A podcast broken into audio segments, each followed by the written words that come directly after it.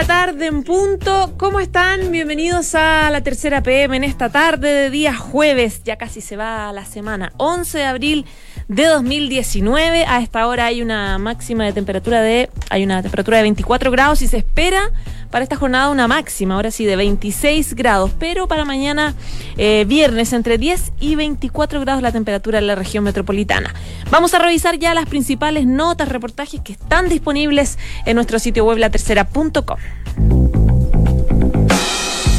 Les contamos detalles de la decisión del Vaticano que prohibió al cura irlandés John O'Reilly, ex jefe de los legionarios en Chile, volver a Latinoamérica. Además, tiene una prohibición del ejercicio público del ministerio sacerdotal por 10 años.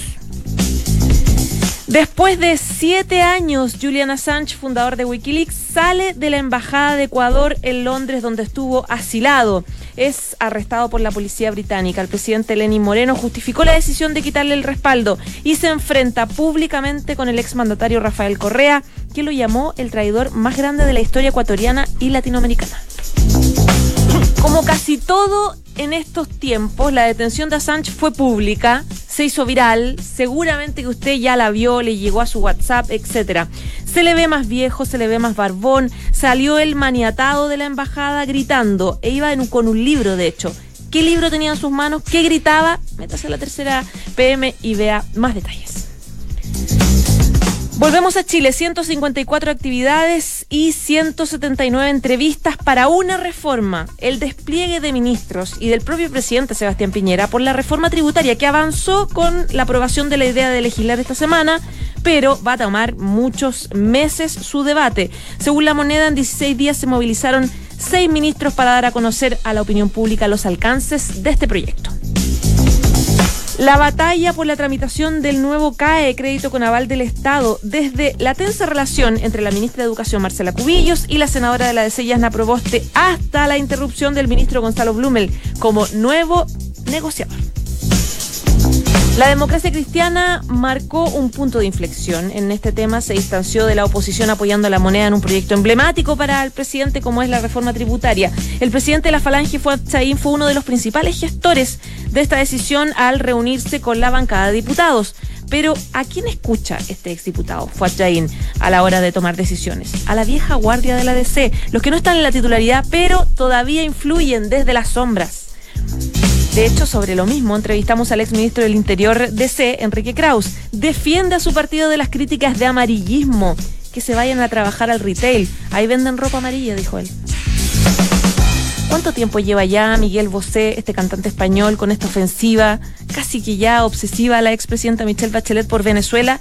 Pues apareció otro opinólogo español también, el cantautor Víctor Manuel. Hablamos con él, dice que los reclamos de Bosé son apresurados, tampoco la defiende tanto. Víctor Manuel, usted recordará, fue parte de esa emblemática bancada de artistas españoles que viajó a Chile, vino en 2016 para apoyar a Bachelet cuando ella era por primera vez candidata. Era Miguel Bosé, Ana Belén, Ismael Serrano y Víctor Manuel. Lea la entrevista que ya está disponible en la tercera PM. Dos de la tarde y tres minutos. Comenzamos de inmediato con eh, una de las noticias que les contábamos en titulares. Tiene que ver con John O'Reilly, eh, este cura que finalmente recibió una sentencia por parte del Vaticano. ¿Por qué eh, se tomó esta decisión que parte, por ejemplo, por prohibirle el ingreso a Latinoamérica? Qué cosa más inédita. Sergio Rodríguez, su editor de Nacional de la Tercera, está acá. ¿Cómo estás, Sergio? Hola, muy bien, José, ¿cómo estás tú? Bien, pues cuénteme sobre este, este fallo. Extraño. Extraño, ¿verdad? Extraño y con harto vericueto. A ver, eh, hagamos un poco de, pasado, de historia. ¿Te recuerdas tú la importancia de John O'Reilly? Él fue, era una de los curas más influyentes en este país, te, pensemos en antes de la denuncia que son de 2012, y sobre todo en el, para, ponerlo en términos eh, gráficos, geográficos, en el ABC1, que siempre se decía en broma, en la Cota 1000, influían dos, mucho, Felipe Berríos y John O'Reilly. Eran dos curas con mucha llegada y de verdad con mucha red de influencia. Y en eso aparece la denuncia, la denuncia en 2012 y se va un proceso. Entonces, y esto genera una gran discusión y ahora vienen las reflexiones porque con esto se termina todo. La primera, eh, la sanción penal ya estaba lista, está ejecutoriada, cumplió cuatro años de libertad vigilada y entre medio se demoró mucho la investigación canónica que fue la que salió hoy día.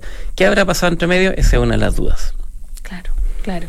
Ahora, eh, recordemos un poco eh, qué pasó en Chile. Este, él dejó Chile, hagamos un recuento un poco. Él dejó Chile el 14 de diciembre luego de cumplir con esta condena.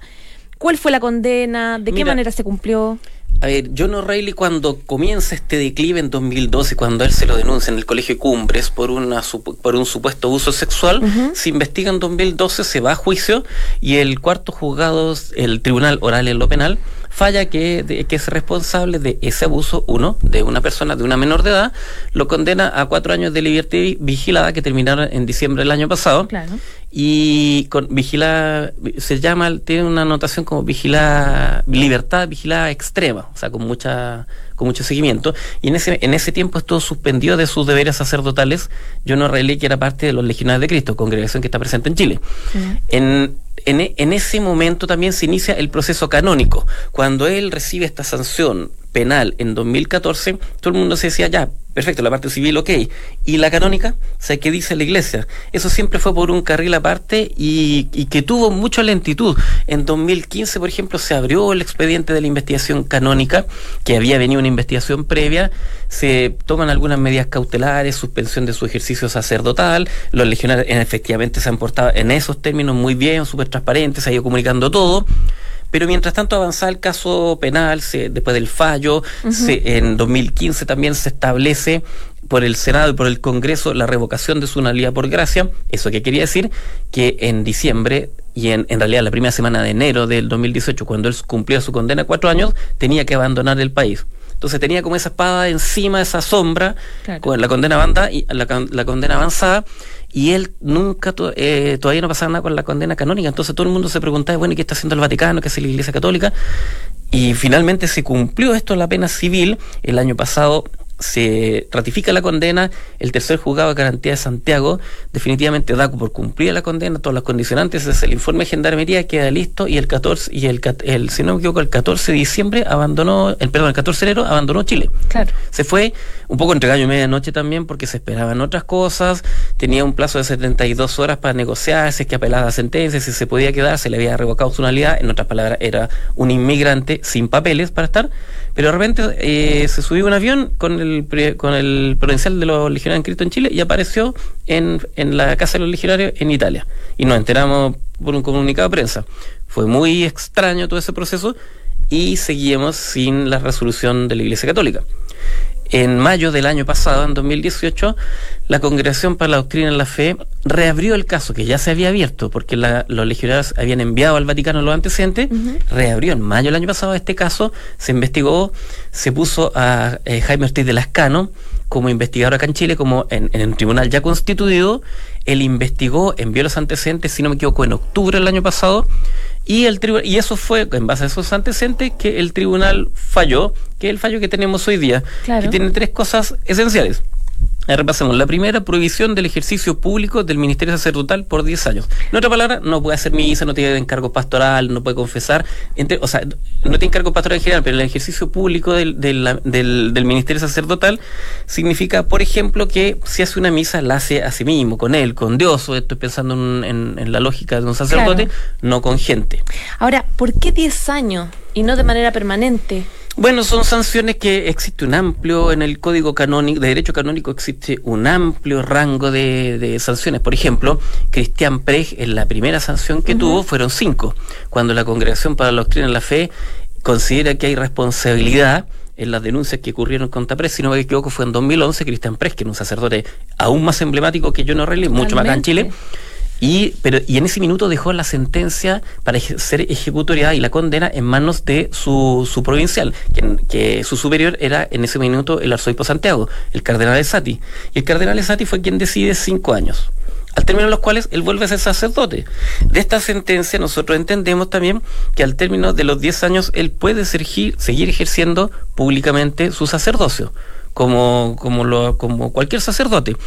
De allí eso existe y de allí viene una, una reflexión tal vez, no sé, de tipo ético. ¿Estará moralmente capacitado después de haber sido condenado por abuso, tanto en lo penal como en lo canónico, para seguir ejerciendo la, la celebración de la misa?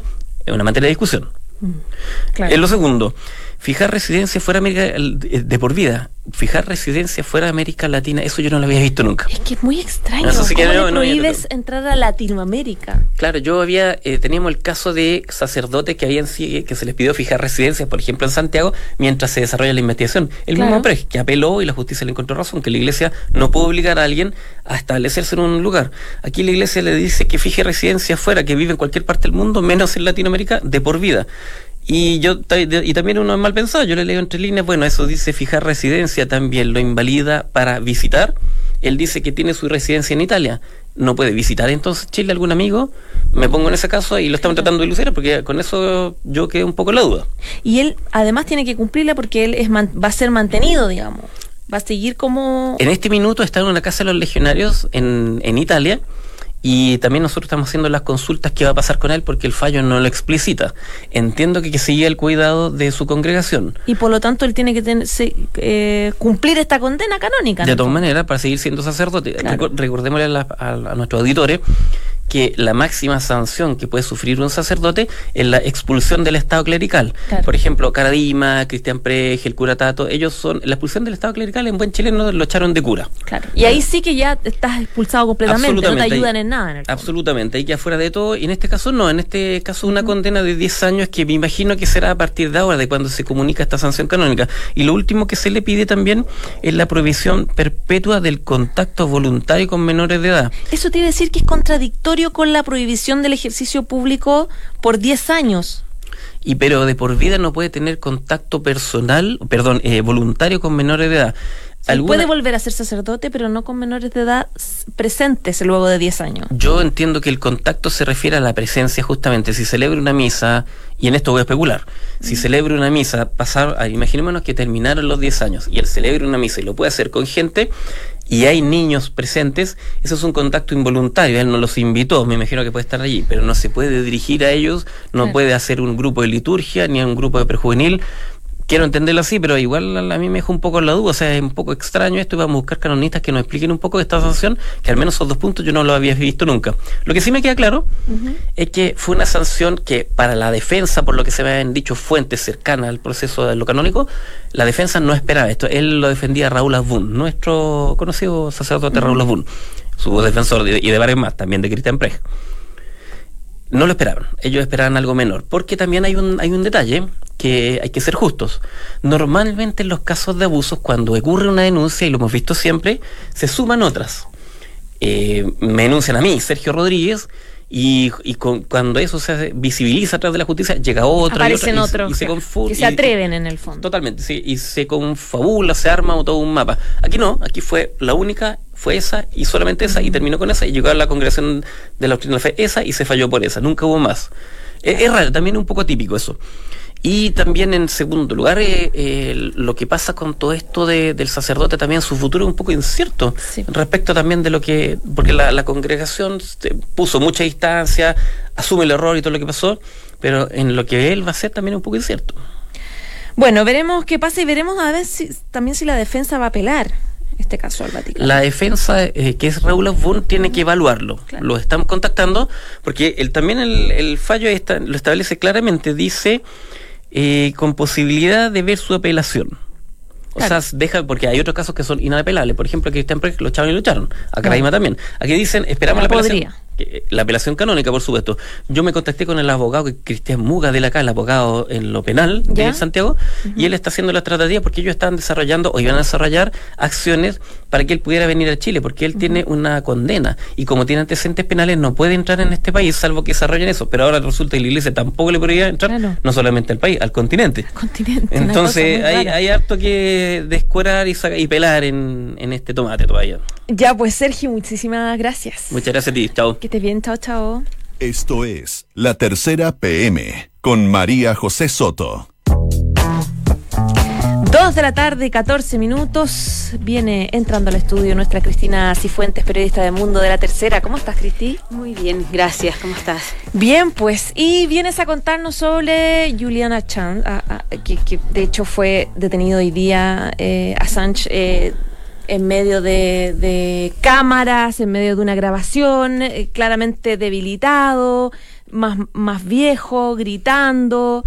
eh, fue bien fuerte en general la imagen después de siete años que estuvo ahí en la embajada.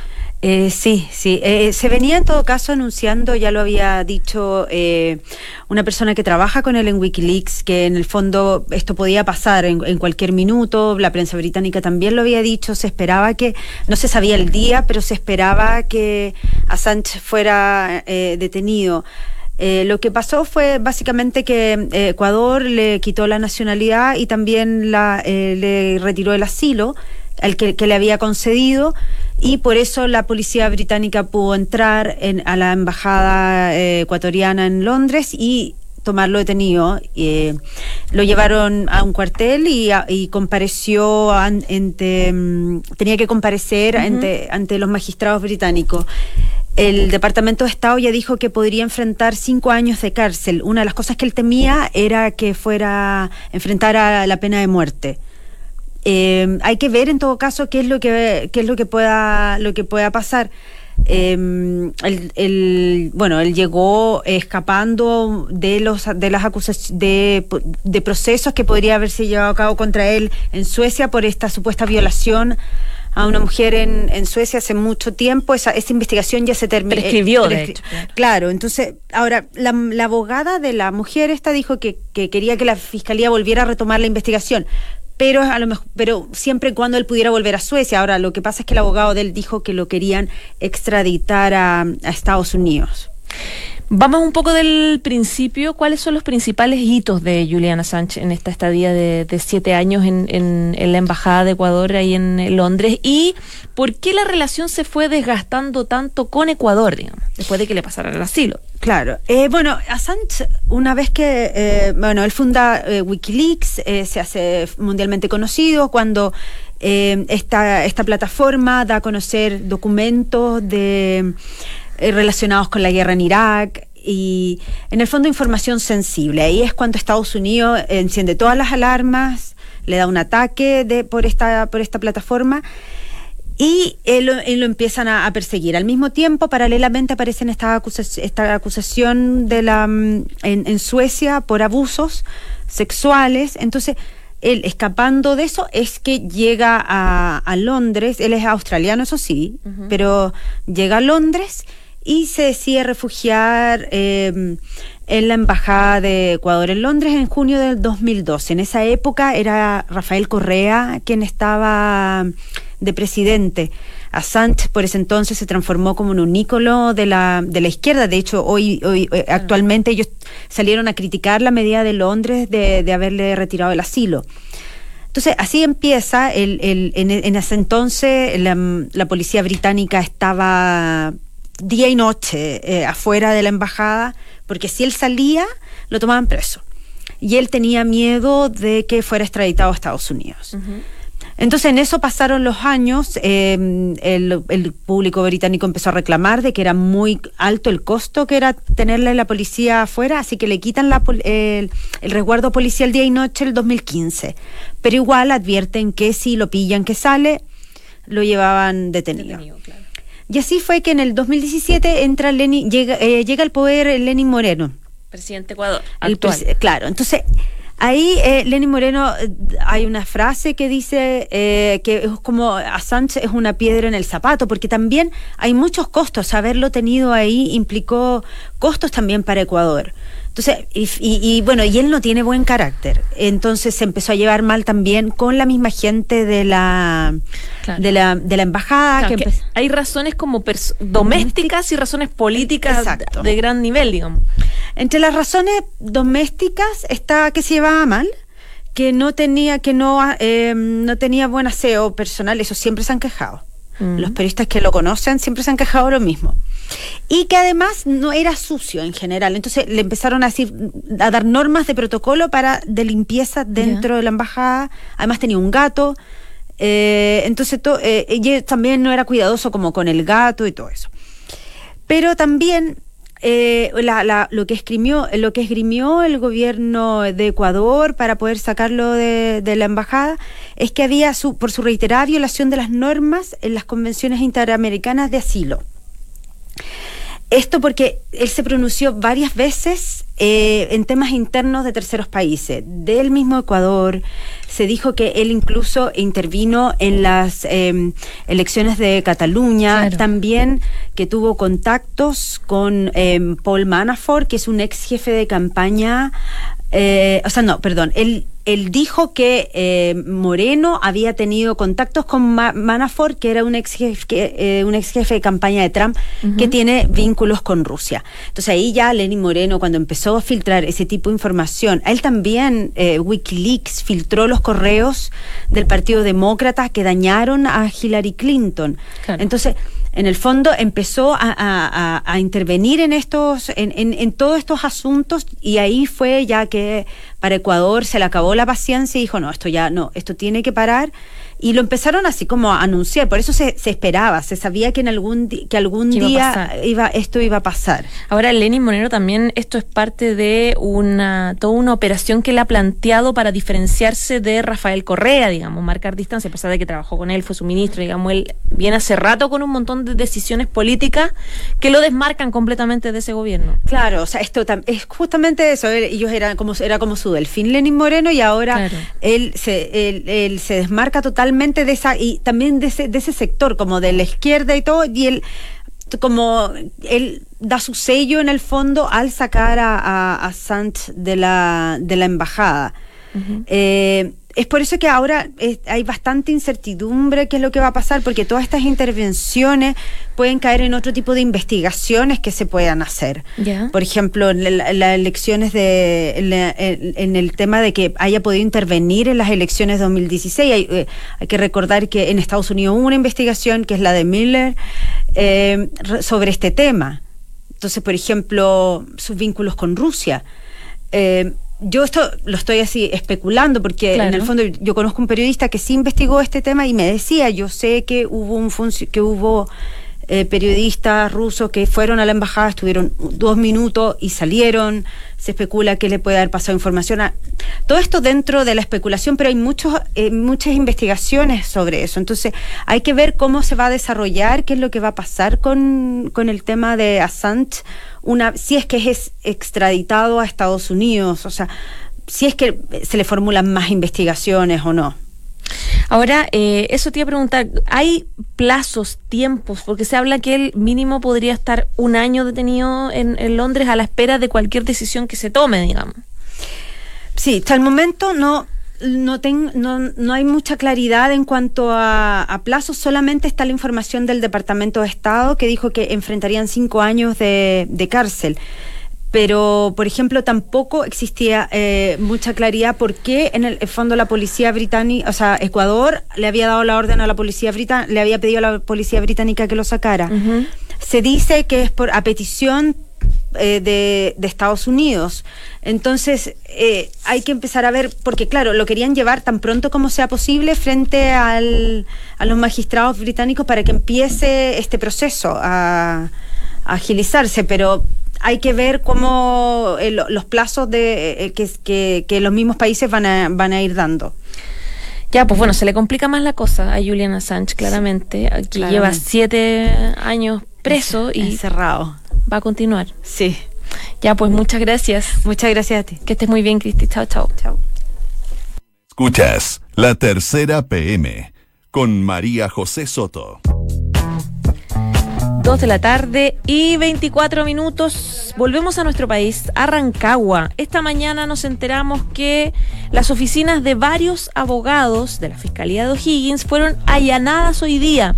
Esto en el marco de esta investigación que lleva eh, que se lleva a cabo en la Corte de Apelaciones de Rancagua, que involucra a tres jueces de allá que están suspendidos por eh, varios cargos bastante graves, corrupción. Juan Manuel Ojeda, periodista de La Tercera. ¿Cómo estás? De Nacional de La Tercera. Bien, ¿y tú, José? Bien también. Pues cuénteme, ¿qué pasó hoy día? Bueno, esta es una diligencia que fue encargada por la Fiscalía de O'Higgins en una investigación que está a cargo del fiscal jefe de alta complejidad de esa zona, el fiscal Sergio Moya, y es una diligencia que se viene haciendo desde ayer. O sea, ya van alrededor de, de 24 horas en que, en que se están haciendo distintas incautaciones. Ayer de forma bastante sigilosa y, y no lo supimos, básicamente. Eh, La PDI incautó y allanó las oficinas del juez Marcelo Vázquez. Recordemos que Marcelo Vázquez es uno de los tres jueces que Claro. está suspendido, ministro de la Corte de Apelaciones de Rancagua, investigado por la Corte Suprema en un, en un sumario y a su vez por el Ministerio Público. Y hoy día esa diligencia se amplió a cuatro abogados de la zona. Se trata de los abogados Gabriel Enríquez, Pablo Latorre, Víctor Beltrán y Rodrigo Guerrero. Estos son abogados que han litigado distintas causas que les tocó ver eh, a estos ministros, específicamente eh, más relacionados con el juez Elgueta y el juez Vázquez. Y eh, lo que se investiga es que ellos sostuvieron alegatos de pasillo, o sea, eh, fuera de las audiencias. Y por ejemplo, Específicamente en relación al caso de Gabriel Enríquez, eh, la Fiscalía investiga 59 llamadas telefónicas que mantuvo el abogado Enríquez con el juez Elgueta, eh, mientras habían algunas causas que él estaba litigando en la misma corte. Entonces existen algunas coincidencias en esas llamadas, como por ejemplo, el día anterior eh, Enri- Enrique llamó al juez Elgueta, al día posterior un fallo favorable al, al- abogado Enrique. Entonces, esas son las cosas que se están investigando eh, y a su vez ver si es que hubo ciertos pagos en dinero entre los abogados y los jueces. Eh, este es el segundo allanamiento que se hace un juez. El anterior se hizo en la oficina y el despacho del ministro Elgueta y fue ese allanamiento del cual se encontró esto, mm, estos objetos de magia negra. Claro, contra la Entonces- ex jueza. Entonces, ya la pregunta que está rondando es si en este segundo allanamiento se encontrará quizá también artículos de magia negra en las oficinas del ministro Vázquez. Claro. Eso es algo que estará por verse.